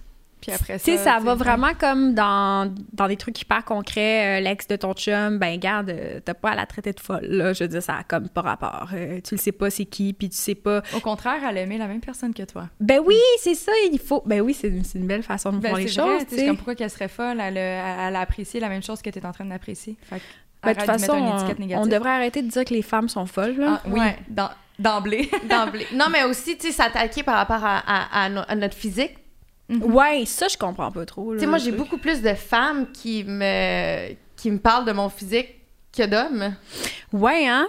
Mais c'est qui m'attaquent négativement. Oui, là. ça, c'est vrai, J'ai hein? pas d'hommes qui m'attaquent négativement par rapport à mon physique. Ben, là, je parle de ma situation, là. Ben voyons, comment qui t'attaque? sur Non, mais tu sais, les, les femmes, c'est beaucoup, euh, tu sais, si je m'entraîne trop, ben là, crème, t'as pas de poids à perdre, tu sais, mais si je suis trop maigre, ben là, crème, faut que tu grossisses. Tu sais, c'est beaucoup Ah, mais dans- ça, c'est fou parce que je- le rapport au corps, ça, c'est particulier. hein, parce que c'est vrai que le corps des femmes, c'est comme si. Bon, là, bien évidemment, c'est rendu public à cause des réseaux sociaux, mais oui, il y a, il y a comme un jugement sur le corps des femmes qui est tellement bizarre que moi, j'ai l'impression que ça vient chercher les gens très comme à l'intérieur d'eux-mêmes. Ah oui. Quand j'avais fait Beauté fatale, le documentaire euh, sur euh, qui portait un peu sur mes troubles alimentaires puis sur euh, bon la société obsédée par la beauté machin, j'avais reçu un énorme backlash parce que bon peut-être que le documentaire avait un certain ton que les gens aimaient pas nécessairement, mais c'était beaucoup mon corps qui était attaqué comme mais voyons, pourquoi elle s'aime pas? euh, pourquoi, elle est anore- pourquoi elle est anorexique? Elle, ça n'a pas rapport? Tu sais, il y avait beaucoup de jugements. Puis, puis je me suis rendu compte, j'ai fait appel avec ça parce que je me suis dit, peu importe comment tu te présentes, peu importe comment t'es, il y aura toujours beaucoup de jugements. Puis c'est vrai que ça vient des femmes, in- beaucoup, Mhm. sur le corps. Euh, et puis, comme femme enceinte, je veux dire, je le vis tout le temps. Là, tout le monde commente mon ventre, mon poids, mon ci, Hey, mon pas trop grossi, bravo! Ah, Hey, c'est comme, regarde, c'est pas de tes affaires. Ouais. Je veux dire, première grossesse, moi, je- j'avais vraiment pas pris beaucoup de poids, puis j'avais un petit ventre. Puis là, c'était comme, ah, t'as pas pris assez de poids, t'es Mm. ben- t'es trop petite, etc. Là, vu que c'est un deuxième bébé, c'est un plus gros ventre, hey, t'es grosse, c'est bon, ça, t'es grosse maintenant. C'est comme, pas d'intérêt, je veux dire, un, touche pas ma bédaine, tu m'agresses. Deux, non, mais c'est les gens qui touchent la bédaine sans demander, là. Les Ouais, inconnus. Non. Mais moi, je trouve ça spécial. C'est quand même ton corps. C'est sur toi. Non, mais moi, je touche la bédaine, mais je demande toujours la permission. Oui, non, mais moi non, non, mais de tes amis, ça va, oui, mais oui. tu sais, non, comme... pas la per- non, je flatte pas les gens euh, à l'épicerie, par exemple. là. Non, je vais pas m'aventurer dans cette zone-là. Si vous saviez à quel point c'est intime une- un ventre de femme enceinte, Oui, moi je, je suis assez euh, comme demandez-le là, genre vraiment. Non, mais comme- même à mon ami, je lui demande. tu sais, Oui. Jamais que je mettrais la main sur la bédaine sans lui demander. tu sais, C'est comme, c'est comme pogner une fesse à quelqu'un. là. Ben c'est ça, c'est une microagression peut-être. Non, oui. bon, j'exagère, là, j'exagère, mais c'est quand même l'intimité, tu sais, ça vibre, il y a quelque chose qui se passe ici, c'est c'est très intime le ventre comme ça. Mais Mm-hmm. tu vois ça c'est de dire ah le corps des femmes est comme public et appartient à tout le monde. Ouais. Euh, parce que finalement, de, de la femme enceinte à toi qui est sur les réseaux sociaux, qui s'entraîne, on se permet. Mhm. On se permet beaucoup de choses, de dire des choses. De... Puis tu sais, quand on n'est pas arrangé, là, on se le fait dire aussi. là. Ouais. T'as l'air Ben- fatigué. Ben voyons donc, t'es comme... T'es donc ben... Ça va-tu? T'es-tu déprimé ou quoi, tu sais? Je suis comme, regarde, qu'est-ce que vous voulez, là? Qu'on, vous aimez pas quand on est maquillé, vous aimez pas quand on est trop cute, vous aimez pas quand on est... Tu sais. Il va toujours avoir des insatisfactions. Ouais. Constamment. Mais c'est drôle parce que justement, j'ai euh, une abonnée qui m'avait écrit euh, il y a quelques mois de cela, puis elle me disait si tu fais euh, des injections, Botox ou autre, faudrait que t'en parles parce que les gens se comparent à toi, puis t'as un devoir d'en parler parce que le monde, sinon, il se compare à quelque chose d'irréel. OK. Puis je me suis posé la question, puis j'étais comme, mais voyons, mais ça regarde qui? Puis deuxièmement, mais ne te compare pas à moi. Mhm. Pourquoi tu te compares à moi? Pourquoi ça serait mon problème que toi, tu prends la décision de te comparer à moi? Ouais, Je trouve ça très... Je, je, je sais pas, j'ai trouvé ça hyper absurde. ouais, puis aussi on s'entend que c'est un choix personnel là, la chirurgie. Moi pour eh, sincèrement, je trouve que la chirurgie esthétique c'est un choix personnel. Mais oui, puis mais évidemment. même si des fois je trouve ça un peu intense là, euh, ben en fait moi je suis pas à l'aise avec euh, ce qui est de, de se faire une chirurgie en live sur YouTube puis de promouvoir ça pour des jeunes femmes, je trouve que c'est peut-être pas la meilleure chose ou idée, mais sincèrement ce que tu fais de ta vie euh, puis de ta face c'est pas c'est pas ce n'est pas mon truc là, je veux dire c'est pas de mes affaires.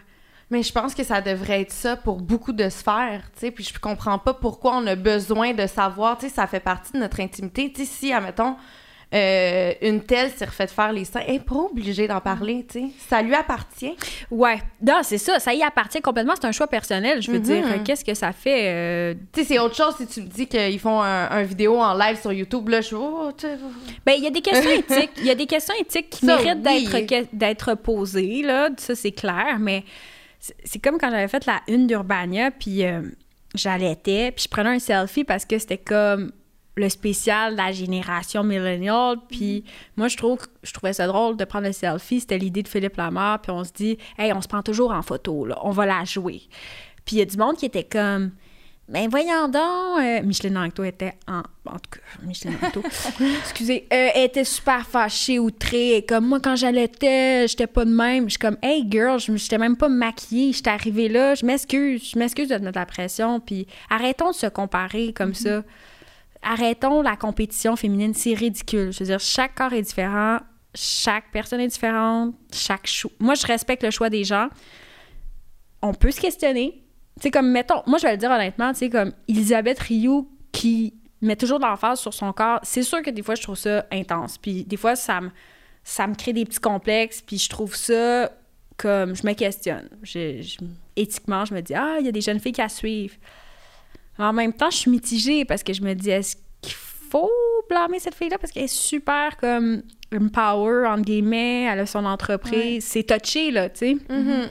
Mais Moi, quand ça- il y a des comptes qui me rendent inconfortable ou que je, je, je réalise en fait que je suis constamment en train de, m- de me comparer et que ça m'amène des émotions négatives face à moi-même, je fais juste arrêter de suivre ces comptes. Ouais. C'est Ouais. ma responsabilité. Je C'est je ta ne- je- responsabilité, ok. Elle fait ce qu'elle veut sur son compte.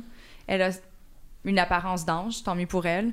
Euh, c'est à toi de travailler sur ton inconfort. Puis au pire, si tu trouves que tu aimerais ça avoir des fesses plus petites comme elle, ben, va au gym. Puis, ou essaie de travailler sur toi puis d'accepter tes, tes fesses ou peu importe. Mais tu je pense que il faut, il faut prendre les responsabilités puis arrêter de tout le temps frapper sur les autres par rapport à nos inconforts. Ben, je trouve ça intéressant parce que, c'est une posture qui est à se questionner beaucoup avec les réseaux sociaux. où Mm. On, est, on est bombardé de toutes sortes d'images, puis on se dit, on veut la solidarité entre femmes, mais là, on va dénigrer une femme qui s'assume, tu sais. Ouais. C'est, je, je c'est une position qui est comme délicate, puis tu peux avoir un malaise, mais arrête de la suivre finalement. exact. C'est comme Ben, moi, ça. mettons, arrêté euh, de suivre certains comptes parce que j'étais comme, ah, tiens, ça me rend inconfortable. Exact. Exactement. Puis je pense que c'est là où les gens doivent prendre responsabilité de ça puis arrêter. Tu sais, peut-être qu'il va y avoir un peu moins de cyber-intimidation, justement, si les gens prennent deux secondes pour se regarder eux-mêmes puis dire, écoute, tu sais, je manque d'estime personnelle, je manque de confiance en moi, mon apparence, j'aimerais l'altérer.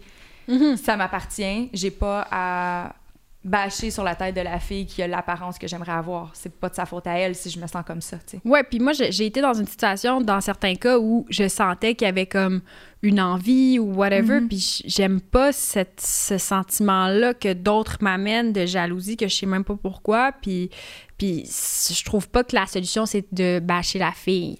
C'est de se questionner, puis, mais par contre, c'est correct de se, que- se questionner. Mais oui, évidemment. Puis je pense que n'importe quelle femme, à un moment ou à un autre dans sa vie, va se questionner par rapport à ses comportements, même ses, ses ressentiments. Puis c'est- c'est bien correct. Je pense que ça fait partie d'un développement personnel. là. Je pense pas que Ouais. du jour au lendemain, on va faire bon, ben moi, je suis correcte avec tout. Tu sais, je pense Ouais. qu'il y a des moments où est-ce que tu vas ressentir justement un peu de jalousie, un peu d'envie, mais c'est de rapporter ça à toi-même et de vérifier dans ton petit cœur qu'est-ce qui se passe, Mm. tu sais, avec, avec cet enjeu-là. Mhm. Et non pas faire l'effet miroir puis dire, hey, c'est de la faute de tel, tel, tel, puis de blâmer les autres, tu sais. Ouais, je pense que ouais. Puis, tu sais, la colère, c'est légitime aussi. Puis, la, la frustration, tout ça, c'est c'est des ressentis légitimes. Donc, je peux comprendre qu'il y en a qui l'aient. Euh, après, on a le droit de, de s'adapter. Puis, je pense que c'est important aussi de se remettre en question aussi, tu sais. Ouais. Parce que t'es pas obligé de suivre tous les comptes qui te rendent mal à l'aise, là. Mais tu devrais même pas. Non, c'est ça. Tu devrais pas, tu sais. Instagram, là, c'est supposé être un divertissement. Tu sais, t'es Ben, supposé de ouais. suivre les Ouais. comptes qui t'allument, Ouais. tu sais, qui t'apportent quelque chose de positif.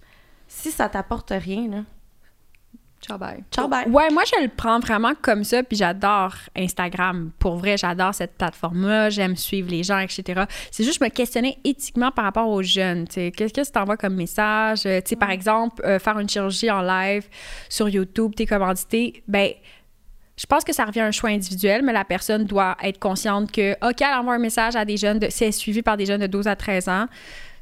Mais sur YouTube, ben, c'est pas comme ça malheureusement pour toutes les plateformes. Les parents ont un, un- un rôle à prendre dans ça, Oui. dans, de- Ah oui? dans ce que leurs enfants consomment. Mais YouTube, euh, avant de poster une vidéo, tu peux cliquer euh, pour dire ce, ce, ce, pi- ce vidéo pardon, devrait être vu seulement par des personnes de 18 ans et plus. Ah, c'est bon, tu peux ça. cliquer. Fait qu'un genre de contenu comme ça, je pense que éthiquement parlant, pour pas créer de. Tu sais, la petite fille de 14 ans, elle n'a pas euh, l'expérience et le développement personnel pour avoir le discours qu'on a en ce moment. Fait que, tu sais, c'est correct que tu un peu moins de views, là. Va cliquer sur le 18 ans et plus, puis au moins tout le monde va s'en tirer. un C'est peu une plus. solution Ouais. hyper concrète parce que Ouais. regarde, si tu, tu vois les diffuseurs, les, les chaînes de télévision, là, Mhm. les shows à vrac qui s'adressent à des plus des jeunes publics, euh, non, il n'y aura jamais comme une chirurgie esthétique en Jamais. live, là, jamais. C'est- c'est- là, c'est le far web. Donc, à un moment donné, c'est c'est pour ça que je dis on, par- on devrait se questionner éthiquement des fois sur certains trucs. Ouais. Ben moi, justement, j'ai un exemple euh, concret qui m'a mis, qui m'a rendu vraiment inconfortable. Et euh, dans la dernière année, là, il y a eu euh, Lisande Nadeau, justement, qui s'est Mhm. ouvert un compte OnlyFans. Et euh, elle, elle- elle en faisait la promotion sur son compte Instagram. Moi, je la suis pas personnellement, mais j'ai vu les articles de journaux et tout, puis Mhm. ça m'a comme mis vraiment inconfortable, fait que j'ai voulu en apprendre plus euh, sur le sujet. Puis c'était vraiment mitigé. J'en parlais avec mes amis, puis il y en a qui disaient « Mais c'est son corps. C'est quoi ça, OnlyFans? C'est euh, tu peux mettre euh, du contenu exclusif, mais tu sais, souvent, ça va être des, euh, des photos très osées. OK. T'sais? Puis euh, j'avais des amis justement qui me disaient ben non, tu sais, good for her, girl empowerment, tu sais, elle fait ce qu'elle veut avec son corps, puis en plus, là, tout d'un coup, on la paie pour voir des, des photos nues, tu sais. Mhm. Fait qu'au moins, elle se fait de l'argent avec sa nudité. Moi, j'étais profondément malaisée parce que moi, j'étais, justement, éthiquement parlant, je me disais, crime, il y a plein de, Eh, jeunes je- filles ouais. qui, qui la suit, tu sais, qui pour eux, ben, c'est une source d'inspiration. Et là, c'est comme si c'était rendu correct de, euh, entre guillemets, vendre son corps. Mhm. Puis je comprends Ouais. que ça l'appartient, tu sais, notre, notre corps nous appartient, mais je sais pas. On, dit- je- je- je- Écoute, c'est- tellement touché. Je comprends ce que tu Ah. veux dire. Je comprends. Puis, tu sais, avec Me Too et Léa, j'étais confrontée à toutes sortes de situations de ce type-là. Beaucoup, Mhm. ça revenait beaucoup au corps. Euh, tu sais, j'ai rencontré des actrices porno, j'ai rencontré des travailleuses du sexe, j'ai rencontré des filles qui faisaient des photos érotiques qui vendaient sur euh, Twitter. De tout, tu sais. Puis, ça, on dirait que c'est c'est quand tu as une responsabilité aussi par rapport aux plus jeunes générations. Là. Moi, ça, c'est beaucoup ça. Les, les petites filles, les jeunes, les jeunes hommes, les jeunes femmes qui n'ont pas l'esprit critique pour dire Hey, que- que- quel est ce geste-là? Qu'est-ce que ça veut dire? Exemple. Puis de comprendre que c'est nuancé aussi. oui, c'est ça. J'avais interviewé une fille que elle, bon, pour arrondir ses fins de mois, bon, elle avait euh, des, des- des énormes seins, vraiment énormes, énormes, énormes, euh, très, très, très gros, là, genre, c'est comme pas du. F, c'est du triple F. Mais en tout cas, c'est une fille qui faisait du cartoon, là, et tout, puis elle, pour arrondir ses fins de mois, faisait des photos euh, coquines. Euh, bon, ça s'adressait à plus des, des, des messieurs, des, des Gilles de Laval de 55 ans. Euh, puis elle, elle arrondissait ses fins de mois, elle ven- vendait des photos autographiées. Puis pour vrai, j'avais pas de malaise avec ça parce que elle s'adressait comme à un public cible, des gens qui étaient comme 18 ans et plus, entre guillemets, des adultes consentants. Puis bon, euh, ça l'amusait, puis d'égayer euh, ces, ces messieurs. Donc ça, ça allait. Pour moi, ça allait. Mais c'est vrai que là, dans un contexte où son public est probablement majoritairement des adolescents, ben il faudrait lui demander, tu sais, c'est quoi, ton- c'est quoi ton intention? C'est de faire du cash? C'est quel, quel message tu envoies? Est-ce que tu te sens à l'aise? Est-ce que tu penses que... faudrait demander aux jeunes comment ils se sentent aussi par rapport à ça?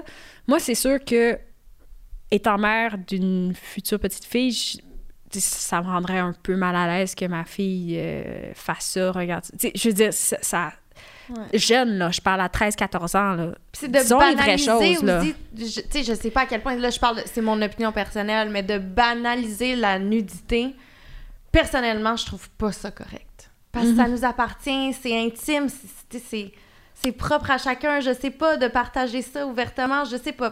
C'est c'est Personnellement, je suis comme. hmm. C'est un tout autre débat, et très complet, très complexe. Ah, aussi. Ben, En- ça en- fait parler aussi, tu sais, ça fait partie du mouvement féministe Ouais, parce parce qu'il y en a beaucoup qui sont comme, ben non. Tu sais, Oui, ça lui c'est- appartient, you go girl, ouais. puis elle a le droit de faire Oui, ce qu'il veut, la mais il y en a d'autres sont comme, oh, Ah, je- je- écoute, c'est vraiment un terrain glissant. Puis en même Ouais. temps, il y a des super beaux projets de diversité corporelle comme Mhm. Women's Project. que les filles sont nues, puis je trouve que c'est une nudité qui est, qui est chouette parce qu'il est, qui est empowering. Puis Ouais. donc, je pense qu'on n'aura même pas de solution à cette euh, ou de réponse concrète comme est-ce que c'est bien ou pas bien. C'est juste Mitigé. c'est à se questionner sur, je pense, les jeunes surtout là. Ouais. Puis finalement, est-ce qu'elle a continué sa pratique? Euh, aux dernières nouvelles, oui. Donc c'est son gagne-pain. Mais tu sais, admettons, elle se faisait. euh, elle, elle, a- elle donnait des chiffres, là, admettons, elle s'est fait 30 000 en deux semaines, tu sais. Oh, elle est riche elle. c'est juste que là, après, tu sais, ça donne justement aux, aux jeunes une espèce de. Oui, d'illusion, d'instantanéité, de richesse, de, facilité, gloire. Ouais. J'ai j'ai rencontré une actrice porno euh, qui, tu sais, tu vois, euh, vendre le corps, là, quand on parle de vendre son corps. Être actrice porno, c'est aussi vendre son corps. Puis, Oui. tu sais, elle versus une act elle avait comme 19 ans. Et pour vrai, cette fille-là n'allait vraiment pas bien. Elle était euh, issue d'un milieu euh, vraiment lacunaire, dysfonctionnel. Elle avait vécu vraiment des trucs super pas cool. On se ressentait la détresse. euh, ça allait pas du tout. Moi, je m'inquiétais pour elle. Pour vrai, je la trouvais jeune, je la trouvais comme pas bien dans sa peau. Puis sincèrement, je, trouvais pas que son milieu lui amenait euh, les supports adéquats. Euh, il y avait un manque de respect de la part euh, de l'entourage, etc. Des conditions de travail qui n'étaient pas acceptables. Donc là, moi, dans ce cas-là, pour vrai, dans un cas où il y a, il y a de l'abus financier, etc., c'est non, non, non, non. Mais je pouvais prendre une autre actrice porno qui était plus peut-être âgée, plus assumée. euh, tu sais, tu le vois par la condition Ouais. dans laquelle elle est, elle évolue, elle est traitée. Elle allait vraiment comme bien. Là, j'étais comme, ben, vas-y, tu sais, fais ce que tu veux, puis amuse-toi, puis go. Mais tu sais, c'est- c'est vraiment, je trouve, du cas par cas. Mais là, la différence, c'est c'est une influenceur Ouais. qui est suivie par des milliers de jeunes. Mais tu sais, j'ai goût de rajouter que des fois aussi, c'est un faux contrôle que les gens pensent avoir. Hmm. Tu sais, parce que je pense que si tu le fais en but d'avoir de l'argent, t'es pas nécessairement en contrôle, l'argent te contrôle. Ah ouais, ben ça, c'est mon point euh, de vue. tu sais. Il y, a, il y a vraiment des. Je pense que sur cette question-là, là, il y a tellement d'écoles de pensée. Puis euh, même sur la prostitution, là, c'est un gros, gros débat. Ouais. Les abolitionnistes, euh, celles qui sont pas. Mais en tout cas, moi, je suis pas tranchée encore là-dessus. Je suis pas tranchée là-dessus, mais. Mais ça porte à réfléchir pour les gens mais à la maison. il- il faut- non, mais c'est le sujet de l'heure, entre Ouais. guillemets. Là. Tu sais, tout le monde en parle là, de ça. Mhm. Puis on est vraiment amené avec la société qui évolue à se questionner de plus en plus là-dessus. Ouais. Puis c'est important de se on veut, questionner. on veut pas Oui, être rétrograde non plus. On veut pas être euh, les, les casseuses de party, là, tu sais, qui, euh, qui jugent les autres. Mais en même temps, des fois, il faut se questionner sur le rôle de l'image. Ouais. Il y en a, il y en a une. Tu sais, il y en a une responsabilité, là, Ouais. qu'on a. Après ça, je pense que, tu sais, nous, on n'est pas conscient de, de tous les commentaires ou... C'est c'est dur de déterminer ça, tu sais, justement, Ouais. comme la, la page dont tu parlais, ils, met- ils mettent beaucoup de femmes avec la diversité corporelle, acné. C'est c'est vraiment beau, tu sais, ce qu'elles C'est font. superbe. Mais si on permet à, à ça d'être, parce que les femmes posent nues, mais pourquoi on va dire non à l'autre? Donc, c'est là où... Ouais. Tu sais, on peut, faut être égalitaire. Ah ouais, moi, je pense qu'il faut être inclusif. Ouais. C'est vrai. Ben, tu vois, comme si Lisande Nadeau, ça lui fait du bien, tant mieux. Puis peut-être que justement, elle met des restrictions sur le plan de l'âge? On le sait pas. On le sait pas. On va faire nos études. On va y écrire tantôt. Puis j'ai- j'ai puis j'ai rien contre elle et, et ou quoi que ce soit. sais, Non. c'est ah non, mais moi euh, non plus, tu sais, mais je pense que c'est. Tu sais, c'est correct aussi d'avoir des divergences Ben, d'opinion. là. j'imagine que de toute façon, tu, on n'est on n'est pas les premières à se questionner là-dessus, Mhm, là, je veux mhm. dire. Mais tu vois, la restriction de l'âge, encore une fois, je serais plus à l'aise. Ouais. je Avec me demande ce si un jour on va à- arriver à ça aussi avec Instagram, avec Facebook ou autre. Tu sais, jusqu'à présent, à, à tout de moins, moi, j'ai juste vu ça sur YouTube, avoir la possibilité de dire, tu sais quoi, ce petit, ce vidéo-là, peut-être pas approprié dans mon compte. Par contre, ça n'empêche pas les gens en bas âge d'aller s'abonner à mon compte. C'est juste que ce vidéo-là, ils ne le verront pas. J'aimerais ça qu'on puisse restreindre certains contenus. Ça serait pas Ouais. pire. Sur Instagram, notamment, moi, j'ai comme la belle famille italienne qui me suivent, puis je fais vraiment des fois des posts plus radicales, là, comme, euh, euh, tu sais, durant Black Lives Matter, il a fallu que je masque du monde, que je bloque du monde pendant un certain moment, parce que j'étais comme, bon, ils vont me trouver folle complètement. Mais ça serait bon qu'on restreigne certains contenus. Ouais. Puis un par un, à l'unité. Un peu comme YouTube le fait, en fait. Ouais. Parce que là, jusqu'à présent, c'est par exemple sur Instagram, tu peux masquer des gens de ton contenu stories ou tes publications, mais ça, ça, ça, ça s'adapte partout en fait. Mhm. T'as pas la possibilité de faire un pick and choose. Ok, ce post le oui, ce post le non, tu sais. Ouais. Fait que, ouais, fait que je pense qu'on pourrait leur faire notre suggestion. Tu sais, mettons que ma belle-mère italienne me voyait nue sur Instagram, elle capoterait. On salue la nana. Non, mais juste dire une chose. Euh, Richard Martineau, pendant un certain bout, j'ai mis comme trois photos de moi en Italie en bikini. OK? Mhm. il, a, il a écrit, je pense, quatre articles là-dessus que j'étais comme indigne parce que, genre, j'étais une féministe en, en bikini. Mais c'était même pas comme... Au Pour- contraire. Pour vrai, comme... C'était même pas subjectif. Je veux dire, tu veux-tu avoir des boules, Richard? Mais t'es montré. Non, mais c'est comme, tu sais, c'est... Mais je comprends pas en fait la... Mais Je dois avouer que j'ai pas lu le- l'article Ah non, mais ça date, c'est juste ça m'avait marqué parce que j'étais comme, OK, bon, ben moi, je, je mettrais... Tu sais, c'était des photos vacances, il y avait rien, Ouais, là, mais de Mais de toute façon, tu sais, t'as pas à te justifier. C'est C'est ça. ça, Ben, l'affaire. c'est ça l'affaire, c'est ça. C'est là où je vais en venir. En fait, je me questionne à savoir, c'est justement pas ça, le fait d'être féministe aussi, de dire, ben, si mon chum a le droit de se mettre en maillot de bain sa plage, pourquoi moi je le ferais pas? Tu sais, sérieux. On dirait que justement, je comprends pas son propos. Ben, c'est justement, je suis féministe, puis je, je vais pas m'arrêter parce que je suis une femme de me mettre en photo sur les réseaux sociaux. Ouais. Ben oui, moi, ça... Je trouve que c'est un peu contradictoire, en Ben fait. ça, C'est c'est... parce tu qu'il y en a c'est- beaucoup, tu sais, des X Ouais. qui euh, veulent juste avoir des opinions pour ridiculiser la cause ou ridiculiser le, le mouvement, tu sais, puis ils sont pas tant suivis par du monde qui ont une grande éducation, fait qu'ils Ouais. vont prendre ça comme du cash, tu sais. Puis moi, ça, je trouve ça hyper désolant, là. C'est hyper désolant, mais c'est, tu vois, c'est beaucoup Facebook. euh, Oui. mettons, ça, ça, ça, ça pognait comme propos sur ouais. Facebook. Mais Instagram, je pense que, tu sais, ça aurait été... euh, c'est ridicule. Ça aurait été autre chose. Je veux dire, on sait que c'est ridicule comme propos, là, entre vous et ridicule. moi, là. Ben oui. Ouais. Est-ce que tu penses qu'un jour, euh, il va être possible d'atteindre une réelle égalité entre l'homme et femme ou il va toujours avoir une certaine divergence à certains niveaux? Hmm. Ah, ben, je pense qu'il va. pff, Sincèrement, là, on n'est pas sorti de l'auberge euh, avec tout ce qui se passe en ce moment dans le monde entier, les mont- la montée de l'extrême droite, la montée de la droite, des Donald Trump euh, à la tête des États-Unis. Moi, je trouve qu'au Canada, on est sur un très bon chemin. On est l'un des pays les plus égalitaires, même s'il reste encore beaucoup de travail à faire, bien entendu. Mais sur le plan mondial, je veux dire, j'en vois je vois pas de fin à tout ça. Je veux dire que c'est comme les changements climatiques. euh, Il y, a, il y a certaines causes que sans être euh, pessimiste, je veux dire, faut être réaliste, puis je pense qu'il y aura toujours des, des inégalités, ne serait-ce que par le rapport de force physique Ouais. qui peut exister malheureusement. Puis euh, il y, a- il y a plein d'endroits dans le monde où c'est vraiment, vraiment, vraiment pas jojo d'être d'être une femme. Puis aussi, il faut penser à nos gestes aussi entre femmes. Tu sais, on en a parlé, Mhm. mais je vais donner un petit exemple. Euh, j'ai lu un, un livre d'une amie, euh, elle a écrit euh, récemment, qui s'appelle Perdre le Sud, Maïka Sondarji, qui s'intéresse aux inégalités nord-sud. Puis ça parle dans ce livre-là du fast fashion. Puis ça, c'est quelque chose que juste l'égalité, oui, entre hommes et femmes, c'est une affaire, mais aussi l'inégalité qu'on peut, qu'on peut perpétrer entre femmes. Euh, je veux dire, moi, quand j'achète un T-shirt chez H&M, puis je plaide coupable, là, j'a- j'achète des fois du fast fashion, ben il y a une femme qui est exploitée à l'autre bout de Ouais. la chaîne euh, en Inde, puis c'est c'est vraiment pas drôle, là. Euh, et ça, ça fait partie aussi des choses à améliorer, je pense, de l'égalité entre femmes, tu sais, en tant que femme blanche, je veux dire, qui est privilégié. Je veux dire, je suis privilégiée, je suis dans une circonstance absolument extraordinaire. Je suis née ici au Canada, c'est fou. Je pense que il y a beaucoup de travail à faire là-dessus aussi, tu sais, Mhm. parce que, bon, euh, qui se retrouve dans des emplois précaires, qui se retrouve euh, à, à faire le mé- justement à faire des emplois de, de travail domestique, euh, à prendre soin de nous, à des conditions absolument épouvantables, ben c'est c'est encore les femmes. Euh, puis des femmes racisées beaucoup, là. Donc, euh, il y a ça. Et, euh, tu sais, je parlais de, de petits enjeux concrets. Tu sais, au Québec, je, je trouve qu'il y a un élément, moi, qui vient me chercher. Je trouve que toutes les éducatrices à l'enfance, toutes les enseignantes, tous les métiers traditionnellement, traditionnellement féminins, infirmières, sont encore très moins, ré- beaucoup moins rémunérés que ceux des hommes.